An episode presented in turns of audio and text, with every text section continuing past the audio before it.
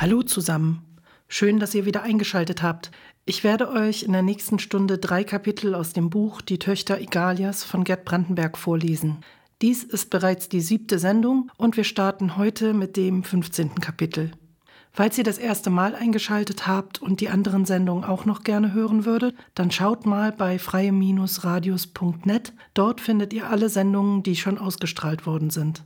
Ansonsten könnt ihr jede Woche Samstag um 22 Uhr bei Radio T eine neue Folge hören, in der ich euch zwei bis drei Kapitel des Buches vorlesen werde und dazu gibt es auch noch sehr gute Musik. Wenn ihr mal eine Sendung verpassen solltet, könnt ihr sie eine Woche lang in der Radio T Mediathek finden oder, wie ich schon gesagt habe, bei freie-radios.net nachhören. Noch bevor es losgeht, eine Triggerwarnung. In einigen Kapiteln wird sexuelle Gewalt beschrieben. Ich werde diese Warnung vor jeder Sendung ansprechen, weil es immer mal wieder im Buch solche Stellen gibt. Jetzt gibt es erstmal noch Musik und dann geht es weiter mit dem 15. Kapitel der Töchter Egalias. Im Inneren des Gebärpalastes. Der Gebärpalast lag mitten auf dem großen Höhenzug oberhalb der Mülldeponie Süd, am Rande des Egalsundes dort wo der Entbindungsboulevard in südöstlicher Richtung nach Pax verlief. Erst vor zehn Jahren war er dort errichtet worden, zuvor stand er auf dem Plattenberg, mitten in der Stadt. Die Gebärenden klagten jedoch über zu großen Lärm während des Niederkunftszeremonials. Das Faszinierende am großen Wunder des Lebens würde, so meinten sie, im alltäglichen Lärm nicht zur Geltung kommen. Bereits nach den ersten Klagen beschloss die Direktorinnengesellschaft, ein zeitgemäßes Gebäude in ruhigerer Umgebung außerhalb der Stadt zu bauen. Es war der größte Sonderposten, den die Stadt bis dahin aus ihrem Haushaltsetat bewilligt hatte. Das Geld wurde unverzüglich bewilligt, nachdem eine der Direktorinnen dort gewesen war und geboren hatte. Der neue Gebärpalast bildete ein riesiges großes Steindreieck mit einem runden Glockenturm an jeder Spitze, hohen gewölbten Fenstern und einer langen Marmortreppe, die zum Eingangsportal hinaufführte. Der Palast war in unterschiedliche große, ebenfalls dreieckige Kreissäle aufgeteilt, die von den Männern der Gebärenden, je nachdem, was Damen zu zahlen bereit war, gemietet werden konnten. Hoffentlich wird es ein Mädchen, sagte Bar, als das große schwarze Elektroauto mit den Familienmitgliedern von Direktorin Bram an der Spitze des Zuges der Geburtsgäste losfuhr. Es war Spätherbst, das Wetter war ungemütlich und der Himmel grau. Dann ziehe ich aus, erwiderte Petronius. Dann hoffe ich noch mehr, dass es ein Mädchen wird, trumpfte Bar auf. Hört endlich auf, sonst ziehe ich von zu Hause weg, sagte Christopher. Petronius und Bar sahen ihn erschreckt an. Du, sagte Bar, du kannst doch gar nicht von zu Hause wegziehen.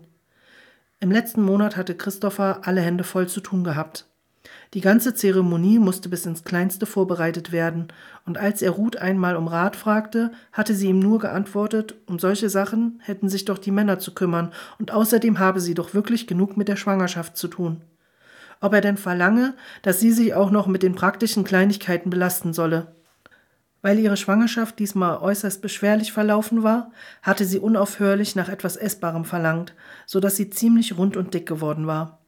Fast neun Monate lang hatte Christopher immer wieder kleine Salate, frische Suppen, Ragouts, Frikassees, erlesene Gemüseeintöpfe und leckere Nachspeisen für seine Frau zubereitet. Eines Tages hatte sie Oliven verlangt. Christopher war in der ganzen Stadt nach Oliven herumgerannt und bekam überall zu hören, dass jetzt noch nicht die Zeit für Oliven sei. Ruth wollte sich aber nicht zufrieden geben, so dass er schließlich einen großen Posten in Pax bestellte. Drei Tage später trafen sie ein. Christopher kam mit vier Gläsern zu Ruth gerannt, aber da hatte sie sich nur angewidert weggedreht. Glaubst du wirklich, ich habe jetzt auf Olivenappetit? sagte sie verärgert und erklärte ihm geduldig, dass schwangere Gelüste bekämen, und zwar, das müsste Christopher doch wissen, plötzliche Gelüste, und da sei es doch ziemlich naiv, nach drei Tagen angerannt zu kommen und sie befriedigen zu wollen. Kurze Zeit darauf verspürte sie ein unbändiges Verlangen nach frischen Paprikaschoten, und die gleiche Geschichte wiederholte sich. Christopher rannte sich monatelang die Hacken ab, um ihre Gelüste zu befriedigen. Auch hatte er sich ein geheimes Lager mit allerlei Köstlichkeiten angelegt, in der Hoffnung, Ruth eines Tages sofort mit dem zufriedenstellen zu können, wonach sie verlangte. Er hatte dabei acht Kilo abgenommen, und Ruth beklagte sich schon, wie mager und heruntergekommen er aussehe. Ja, ja, du kommst in die Jahre, mein Alterchen, sagte sie. Christopher lächelte. Er wusste, dass es riskant war, einer Schwangeren zu widersprechen. Früher hieß es, ein Kind könne missgebildet zur Welt kommen, wenn die Mutter während der Schwangerschaft nicht ihren Willen bekomme. Oder Wortklauberei des Mannes könne bei dem Ungeborenen beispielsweise zu einer Hasenscharte führen. Oder wenn Männer mit ihren schwangeren Frauen schimpfen, könnten die Kinder davon schielen. Wahrscheinlich handelte es sich bei all dem nur um altüberlieferten Aberglauben, aber Christopher war sich dennoch nicht ganz sicher, ob nicht doch was Wahres dran war. Zweifellos war dies die schwerste Schwangerschaft, die Christopher je durchgemacht hatte. Sie betraten den großen dreieckigen Raum in der Mitte des Gebäudes. Christopher hatte einen der größten Kreissäle bestellt. Durch das Fenster strömte das Licht auf die Schräge über der Orgel und auf das Bett, auf dem Ruth Brahm liegen sollte.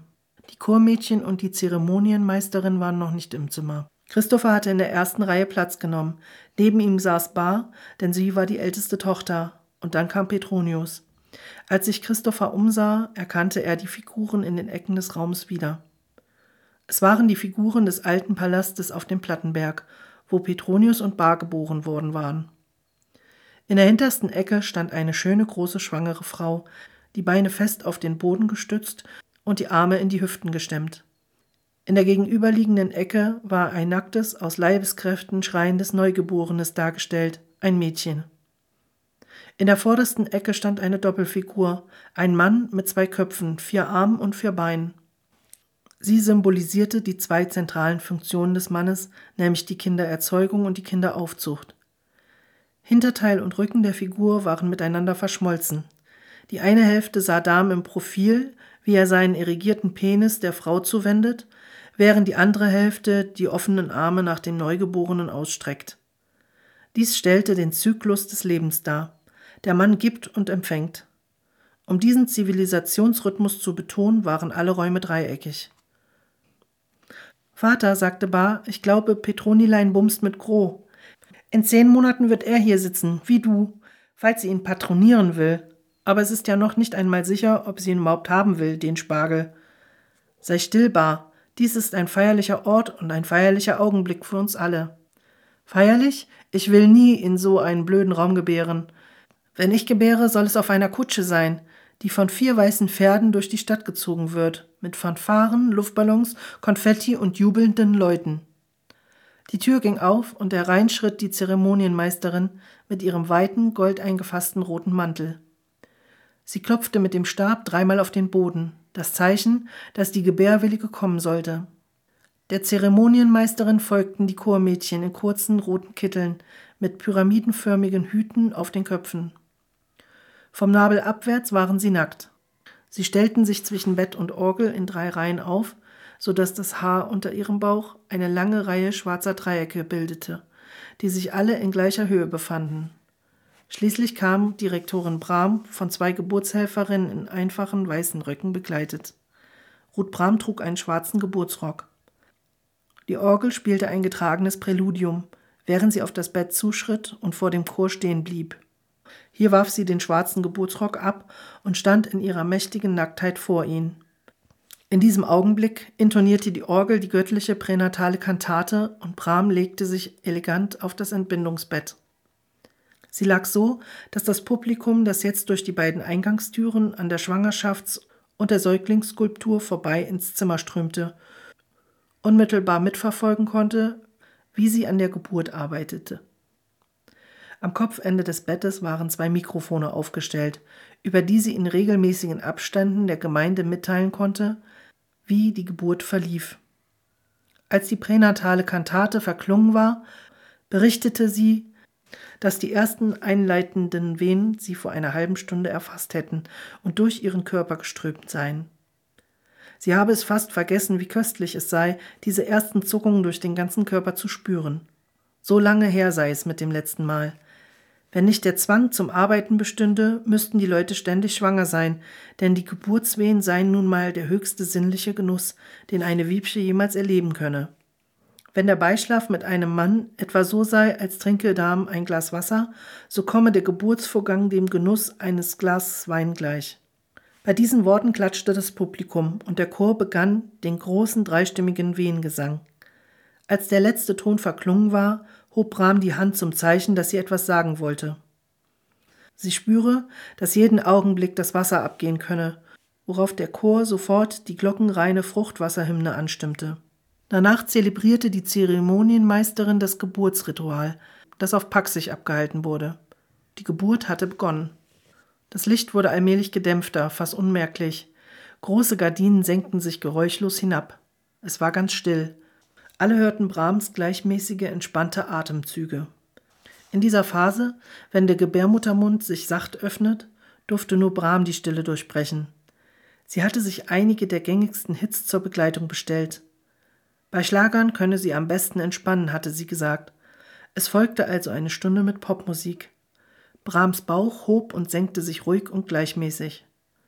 Ab und zu griff sie nach dem Mikrofon und berichtete, dass sie sich in einem himmlischen Zustand versetzt und federleicht fühle. Sie wolle die letzte Phase in aller Stille genießen. Die Popmusik wurde abgestellt.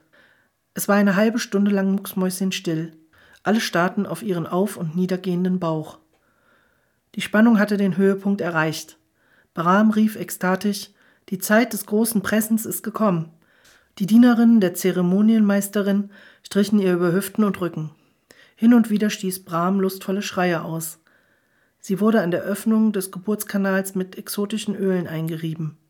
Ihr Atem nahm an Intensität zu und ging in ein gleichmäßig rhythmisch wollüstiges Stöhnen über. Die Dienerinnen arbeiteten kräftig. Sie massierten Brahms ganzen Körper mit wohlriechenden Cremes und machten sie auf diese Weise warm und geschmeidig, bereit für den letzten Einsatz. Brahm ergriff das Mikrofon. Alle hielten den Atem an.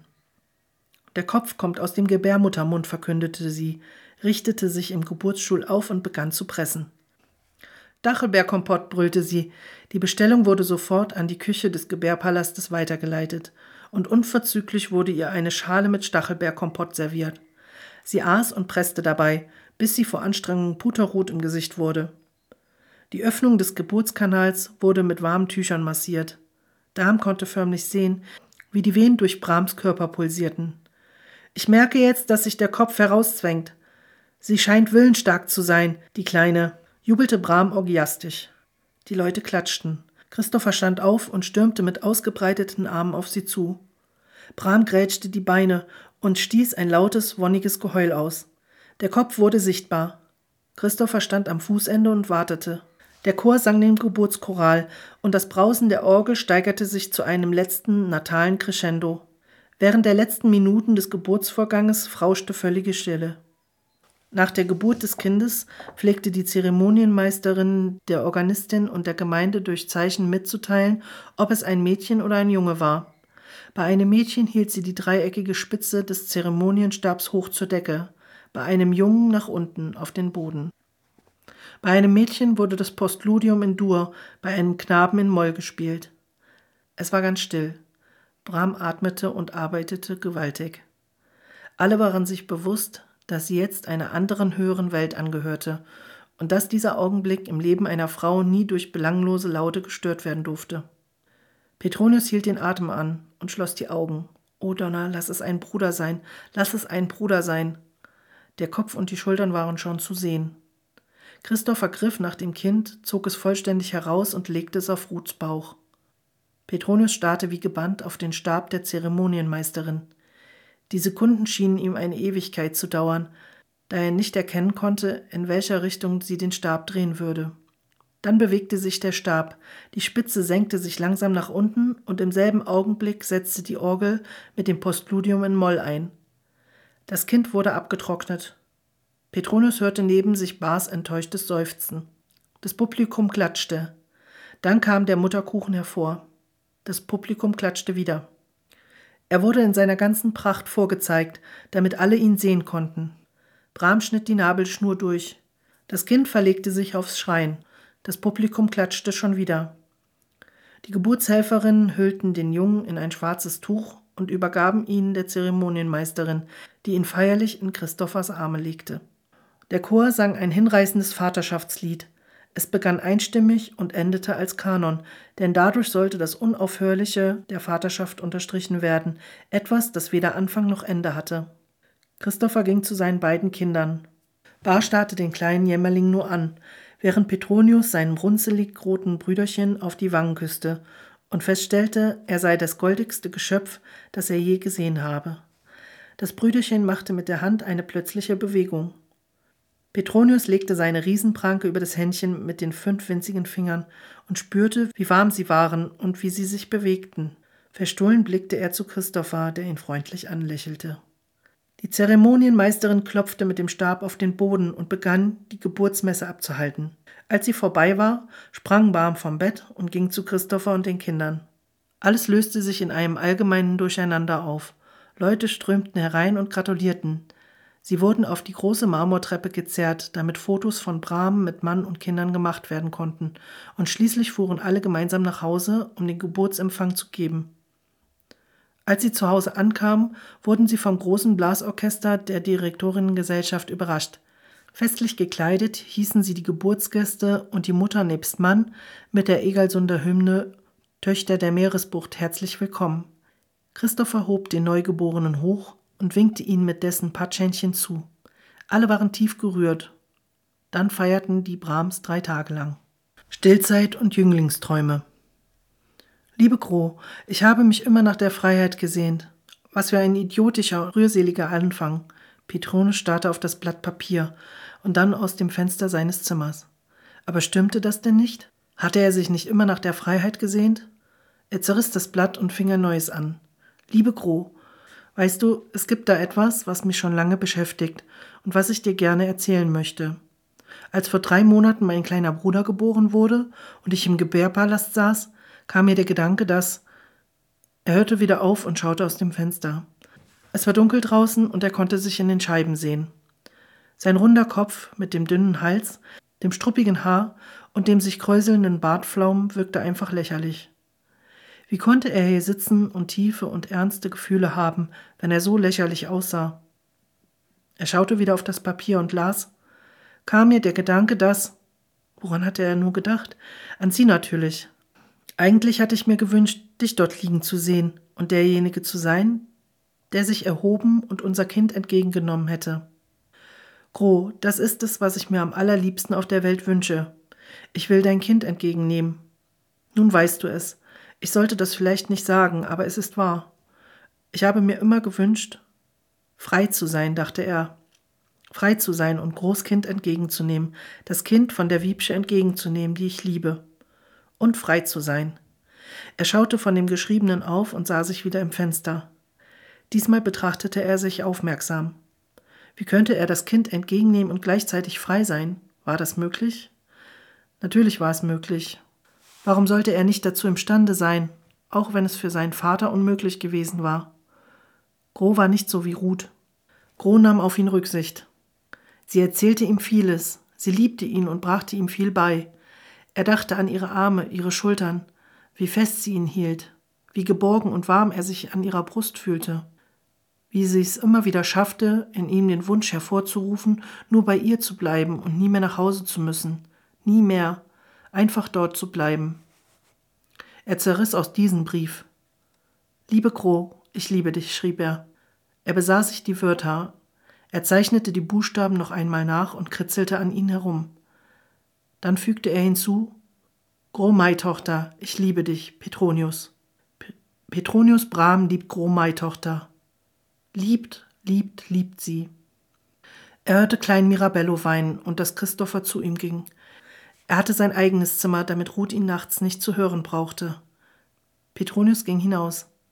Papa, ich will dem Kleinen gern etwas vorsingen, wenn du müde bist.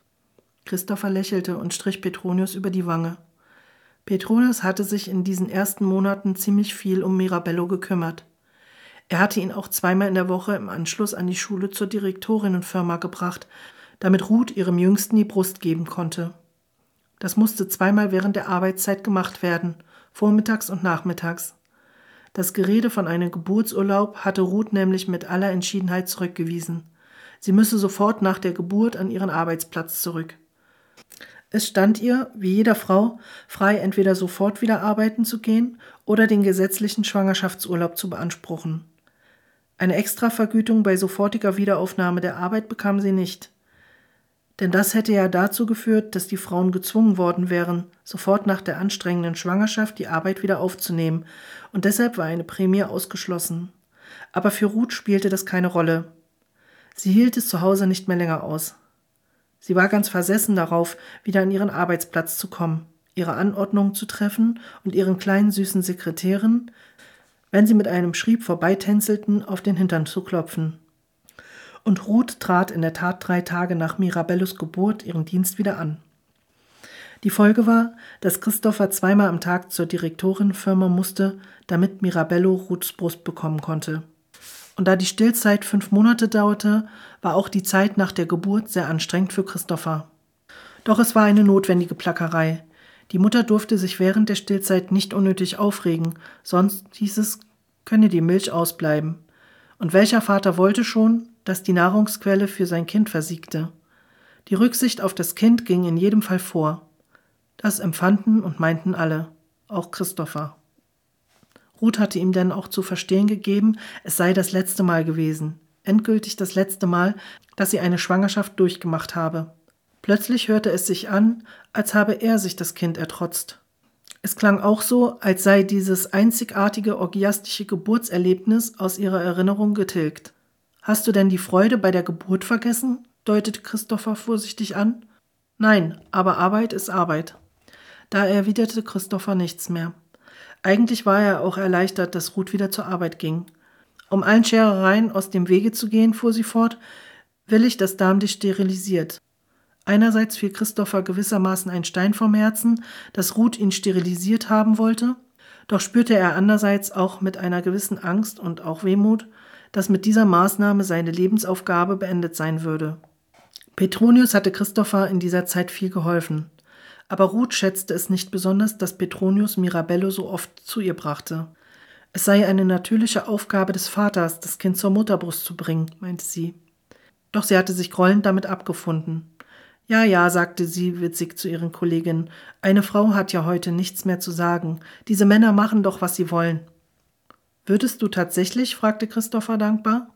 Ich singe ihm das Lied von Rapunzel vor, das du mir vorgesungen hast, als ich klein war. Christopher küsste Petronius auf den Mund. Petronius umarmte seinen Vater und lächelte. Als die beiden so dicht beieinander standen, sah Petronius deutlich, wie schütter Christophers Haar in letzter Zeit geworden war. Er war auch sonst schmal geworden und sah abgearbeitet aus. Bald musste er eine Perücke haben, denn so konnte er unmöglich noch länger herumlaufen. Gute Nacht, Papa, Christopher drückte seine Hand und lächelte ihm sanft zu und verschwand mit gebeugtem Rücken im Schlafzimmer. Petronius ging zu Mirabello, der mit geöffneten Augen dalag und jammerte. Es gab nichts Niedlicheres auf der Welt, fand Petronius. Ganz behutsam stimmte er das Lied von Rapunzel an. Das Lied war eine alte Ballade über das schöne Jungherrlein in seinem Jungherrengemach, ganz oben in dem unendlich hohen Turm. Dort hatte ihn seine böse Mutter eingesperrt, denn keine sollte ihm die Tugend rauben. Und so saß er dort in seiner Einsamkeit und warf die prächtigsten Blumen aus dem Fenster. Woher er die Blumen hatte, darüber berichtete die Ballade nichts. Jedenfalls hatte er dort oben schon Monate und Jahre geschmachtet und Blumen aus dem Fenster geworfen. Sein Bart wuchs und wuchs. Er wuchs aus dem Fenster hinaus und an der steilen Mauer des Turms hinunter. Eines Tages kam eine prächtige Dame vorbeigeritten. Die Brüste wippten elegant im leichten Trab. Rapunzel warf ihr eine Blume herunter. Die Dame hielt am Fuße des Turmes an, hob die wundersame Blume auf und spähte sehnsuchtsvoll zu dem schönen Jungherrn dort oben hinauf. Dann sang sie ein Lied nach dem anderen über ihr Unglück, nie zu ihm gelangen zu können. Währenddessen wuchs der Bart und wuchs und wuchs, bis zu ihr herunter, so dass sie sich an seinen Strähnen festhalten und zu dem Jungherrn hochklettern konnte. So bekam die vornehme Troubadoura ihren schönen Knaben, trotz des grausamen Einfalls der bösen Mutter. Hat es denn am Bart nicht wehgetan, Papa? hatte Klein Petronius damals seinen Vater gefragt. Aber darüber erzählte die Geschichte nichts. Und Petronius fand jetzt, dass es doch eine recht sonderbare Geschichte sei, weil die Troubadoura den Jungherrn so am Bart habe ziehen müssen, die Geschichte aber gar nicht davon handelte. Doch die Ballade hatte eine schöne Melodie, und deshalb sang er sie. Er sang sie aber auch, weil es ihn auf wunderbare Weise sorglos machte, wenn er an etwas Bekanntes dachte, selbst wenn es dumm war. Er stand am Fenster und sang alle Strophen. Als er bei der dritten angelangt war, schlief Mirabello schon, aber Petronius sang einfach weiter, während er hinaussah und sich danach sehnte, weit weg zu sein. Vor dem Fenster unter der Straßenlaterne blitzte das nagelneue knallgelbe Elektroauto vom Typ Super D Smash 1313, das Bram sich vom Schwangerschaftsgeld angeschafft hatte. Klassenarbeit in Geschichte. In der Zeit des großen Aufstiegs 732 vor Clara bis 213 nach Clara wurde Egalia als Staat organisiert. Zu Beginn dieser Periode wurden in Phallüstrien die ausgedehnten und reichen Eisenerzvorkommen entdeckt. Zwei große Eroberungszüge unter Führung der Felddame Simana Richa 732 und 729 vor Clara führten dazu, dass die Nomadenstämme sich von den phallüstrischen Hochgebirgen in die weiten Ebenen im Osten zurückziehen mussten. Basa fahre ich von dem Geschichtsbuch auf, während sie ihren Zeigefinger auf das Wort mussten legte. Ach, habe ich nicht gelesen. Da aber alle anderen ebenfalls in ihre Geschichtsbücher vertieft auf dem Schulhof standen, bekam sie keine Antwort. Herrlein Uglemoser hatte eine Extemporale in Geschichte angekündigt. Barlas weiter. Felddame Simana Richa ist eine der denkwürdigsten und faszinierendsten Gestalten in der Geschichte Egalias. Es sind uns von ihr einige Tagebuchaufzeichnungen überliefert. Sie verraten einen strengen logisch-strategischen Sinn, aber gleichzeitig eine mitwebliche Wärme und Gefühl für Gerechtigkeit und das zusammen macht gerade ihre Größe aus. Hier ein Beispiel. Quelle Nummer 15. Abends, zweiter Tag. 2000. Bar hielt ihren Zeigefinger auf 2000. An sollten wir die Quelle auch lesen? Sei doch still. Ja, jedenfalls die mit Simana Richa. Männer getötet, Grabrede gehalten, 300 Männer verwundet, habe sie versorgt, einige mit großen Schmerzen, geopfert und zu O gebetet. Sie mögen leben. Wer ist O? Wiebsche, kannst du nicht mal die Klappe halten?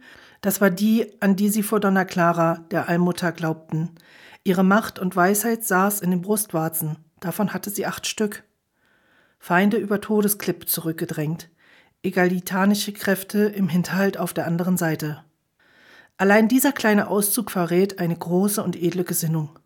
Eine Frau, die nicht nur Schlachtpläne aufzustellen verstand, sondern auch wusste, dass Krieg Opfer bedeutete. Diese Quelle gibt uns noch über einen weiteren interessanten Aspekt Auskunft, nämlich dass wir damals im Nahkampf Männer einsetzten.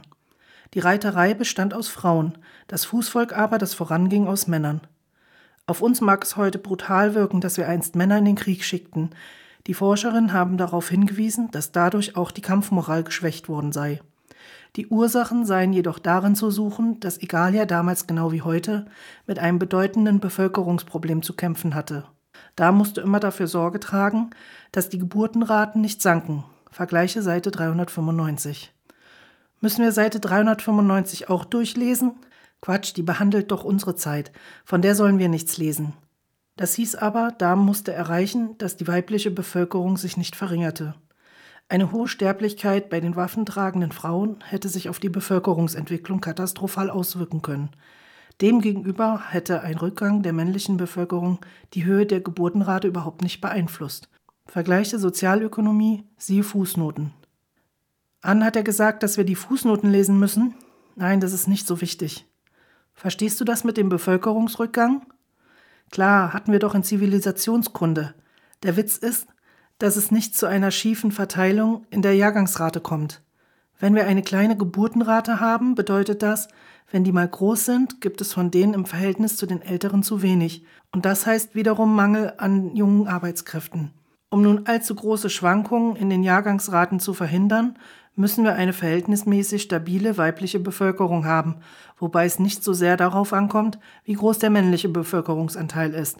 Genau dafür kämpft doch meine Mutter in der Volksburg. Kapierst du denn das nicht? Doch, aber, antwortete Bar, die nicht ganz mitgekommen war. Als Simana Richa siegreich von ihren großen Kriegszügen heimgekehrt war, baute sie das Reich mit großer Weitsicht und Klugheit auf. Sie war eine strenge, aber gerechte Frauscherin über das Land. Simana Richa ließ sich vom ganzen Volk feiern und wurde zur Die Schulglocke klingelte schrill zur Stunde. Allmächtige, ich bin nicht durch. Ich auch nicht. Ich kann nichts. Wozu wurde Simona Richa ernannt? Sie wurde als prima inter pares von ganz Egalia anerkannt. also als erste untergleichen, und dann ließ sie sich zur Großdarmzogin von Phallüstrien nennen. Aber war Phallüstrien nicht ein Teil von Egalia? Nicht ganz. Es war ein Teilgebiet mit gewissen Sonderregelungen. Sie setzte dort eine Feudaldame ein, die diese Teilgebiete für sie verwaltete. Die 6b polterte die Treppe hoch und in die Klasse hinein. Bar notierte auf ihrem Spickzettel in aller Eile die Stichpunkte Prima, Großdarmzogin und Feudaldame. Sie hatte sich schon zuvor ein paar Jahreszahlen aufgeschrieben. Was ist Feudaldame? Herrlein Ucklomose betrat das Klassenzimmer. Uiuiui. Ja, heute werden wir in Geschichte eine kleine Klassenarbeit schreiben, verkündete er und stützte sich dabei mit der rechten Hand auf das neue Katheder. Es gibt aber keinen Grund, nervös zu werden, fügte er etwas aufgeregt hinzu. Es sind nur ein paar kleine, einfache Fragen. Ich habe davon für euch Abzüge gemacht. Sie sind hier in meinem Koffer. Die letzten Worte hörten sich wie eine Entschuldigung an. Er blickte über die Klasse. Alle saßen ordentlich da und schauten zu ihm auf ruhiger als sonst. So, jetzt legen wir erst einmal alle Geschichtsbücher in unsere Mappen und behalten nur das Schreibzeug auf dem Tisch. Papier bekommt ihr von mir. Unter großem Spektakel legten sie die Bücher weg. Einige versuchten, sie aufgeschlagen unter dem Tisch zu verstecken.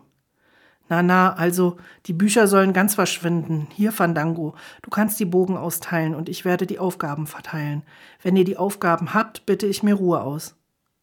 Herrlein Ucklomose ging durch die Reihen und teilte abwechselnd nach rechts und links die Aufgaben aus. Diejenigen, die voreinander saßen, begannen paarweise zu tuscheln, sobald er weitergegangen war. Plötzlich wandte er sich um.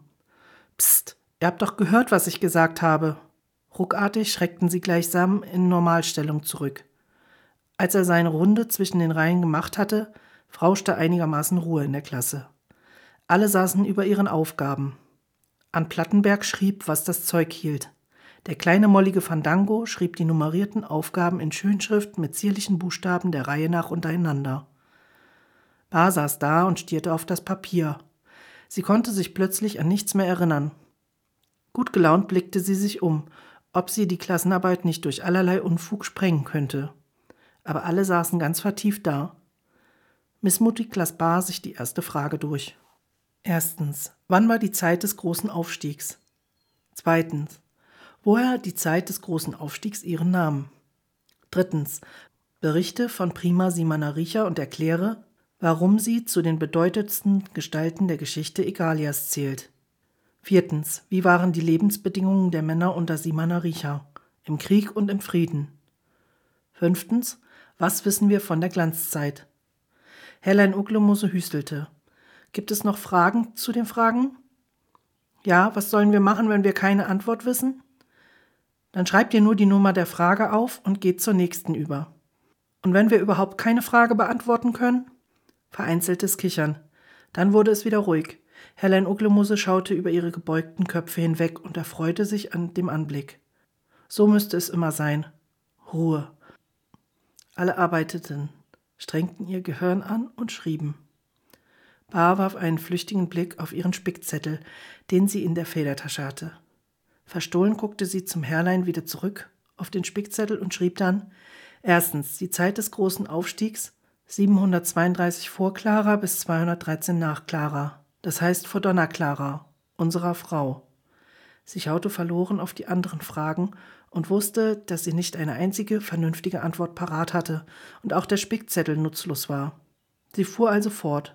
Zweitens, wegen mangelnder Fantasie. In Wirklichkeit gab es kaum etwas, was in der Zeit des großen Aufstiegs aufstieg, und das, was trotzdem aufstieg, war schrecklich klein. Aber da musste das ja irgendwie benennen, warum also nicht die Zeit des großen Aufstiegs? Vor allem, damit die Leute das Gefühl kriegten, dass es aufwärts ging und dass es mit der Zeit immer besser und besser wurde. Das Gegenteil war natürlich der Fall, den Leuten ging es immer schlechter. Darm braucht nur an die isolierten Geschöpfe in den Einöden von Phallüstrien zu denken. Drittens. Prima Simanaricha war eigentlich die größte Tyrannin in der ganzen Geschichte Egalias. Bar kicherte über ihre eigenen Witze. Wenn ihre Leute nicht gehorchten, ließ sie ihnen auf der Stelle den Kopf abschlagen, und trotzdem wurde sie verehrt, fast wie eine Heilige. Sie vergrößerte das Land mit harter Hand und großer Brutalität, und später drehte sie es so, dass sie ganz allein die Macht bekam. Sie litt auch an Schreibwut und bildete sich ein, die beste Poetin zu sein, die je gelebt hatte. Ich finde es gut, dass sie starb, lange bevor ich geboren wurde. Viertens. Jämmerlich, trist und eintönig. Ein Sklavenleben. Fünftens. Ich kann mich überhaupt nicht dazu äußern, was wir über die Glanzzeit wissen. In den Schulbüchern wird immer vorausgesetzt, dass wir eine große einstimmige Masse sind. Ich habe keine Ahnung, was andere über die Glanzzeit wissen. Ich jedenfalls weiß nichts. Bar las ihre Antworten mit großer Zufriedenheit noch einmal durch. Nun hatte sie es ihm aber gegeben. Sie schrieb ihren Namen oben auf das Blatt und meldete sich. Fertig? Bist du schon ganz fertig, Bar? Ja. Hast du alles auch gründlich durchgelesen? Ja. Herrlein Uglemuse ging zu ihr hin und holte ihren Bogen. Kann ich jetzt gehen? fragte Bar und war schon aufgestanden, ehe er geantwortet hatte. Eigentlich durften sie immer erst fünf Minuten vor dem Klingeln gehen. Er nickte. Bar nahm ihr Stullenpaket und steuerte auf die Tür zu. Als die anderen das sahen, griff sogleich eine allgemeine Aufbruchstimmung um sich, obwohl erst ein Viertel der Stunde vorüber war. Die anderen lieferten ihre Arbeiten rasch nacheinander ab, und nach fünf Minuten war nur noch der kleine mollige Fandango übrig, der tief in sich versunken weiter seine großen runden Buchstaben malte, als gehöre die ganze Unruhe um ihn herum in eine andere Welt. Helen Uglemose war mit den Antworten mächtig unzufrieden. Einen Augenblick lang hatte er daran gedacht, sie als Beweis vor Rektorin Barmeroth zu benutzen, damit sie sehen konnte, dass er den Schülern einen angemessenen Unterricht erteilte. Es hatten sich nach der Episode mit dem Katheder so viele Gerüchte verbreitet, doch die Antworten auf die Aufgaben erwiesen sich dazu als unbrauchbar. Dieses Mal wollte er sie aber nicht ungestraft davonkommen lassen. Als eine Woche später mit den Antworten in der lachsroten Tasche in die 6b kam, sagte er, ihr seid mit der Klassenarbeit über alles Erwarten fabelhaft klargekommen.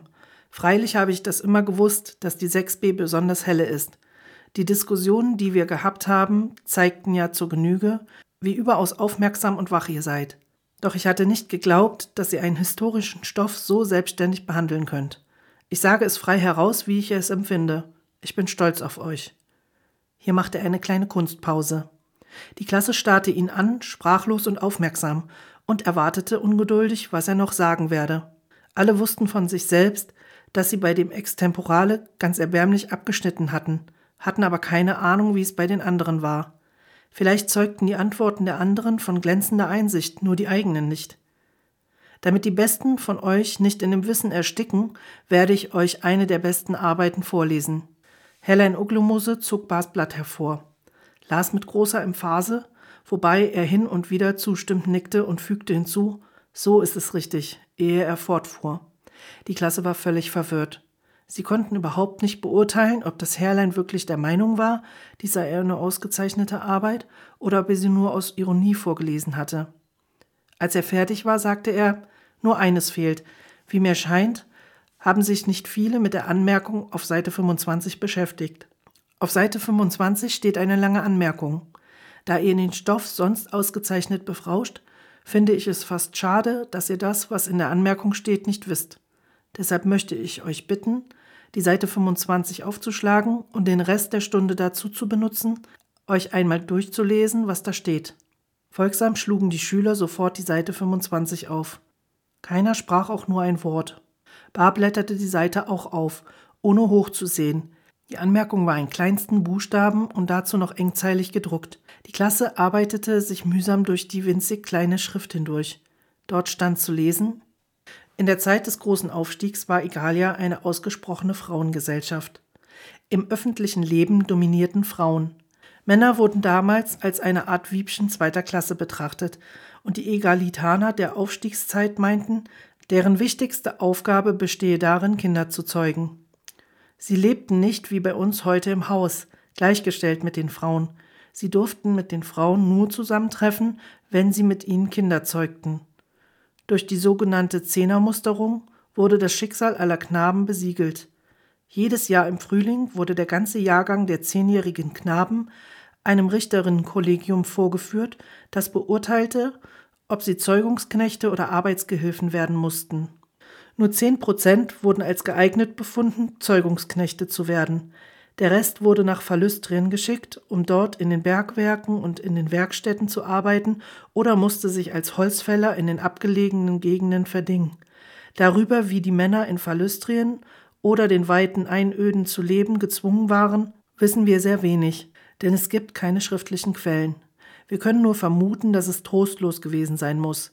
Über die Lebensweise der Zeugungsknechte wissen wir etwas mehr, da diese ja häufig Kontakt mit der Gesellschaft hatten. Sie lebten in Zelten in einem Reservat, das sie nur mit einer Sondergenehmigung verlassen durften. An den Abenden vor den großen Festtagen kamen die Frauen, nachdem sie sich durch Weingenuss Mut angetrunken hatten, gewöhnlich scharenweise zu ihnen. Die Erlaubnis, das Reservat zu verlassen, erhielten solche Zeugungsknechte, die Darm für besonders gut gebaut und begabt hielt. Sie durften sich dann eine gewisse Zeit frei bewegen und ihren Samen anbieten. Diese wenigen privilegierten Männer gelangten in der Gesellschaft zu hohem Ansehen und waren oft Väter von mehreren hundert Kindern. Nach unserem heutigen Empfinden wurden die Männer in der Zeit des großen Aufstiegs brutal und unwiebschlich behandelt. Aber die Egalitaner der Vergangenheit dachten keineswegs so. Wir dürfen dabei nie vergessen, eine historische Epoche nach ihren eigenen Voraussetzungen zu beurteilen. Dass Männer im allgemeinen gesellschaftlichen Leben nicht teil hatten, war damals eine Selbstverständlichkeit. Männer waren in jener Zeit Nutzgeschöpfe, ähnlich wie die Haustiere. Die Auffassung unserer Zeit, dass alle wiebschlichen Wesen gleiche Rechte haben, wäre bei den Egalitanern der Aufstiegszeit auf Unverständnis gestoßen. Sie hätten sicher behauptet, Ihr Gesellschaftssystem sei gemessen an früheren ungeheuer fortschrittlich. Wir müssen uns daran erinnern, dass in der Glanzzeit, die der Zeit des großen Aufstiegs voranging, die Männer als überflüssige, ja schädliche Wesen angesehen wurden. Nur etwa zehn Prozent überlebten die ersten zehn Lebensjahre. Leider wissen wir nichts von den sozialen Verhältnissen der Glanzzeit. Der kleine mollige Fandango sah vom Buch auf. Glanzzeit, dachte er und sah verträumt vor sich hin. Wie haben die damals wohl gelebt? In dem Namen lag etwas Abenteuerliches. In Gedanken sah sich Fandango in einem großen Haus.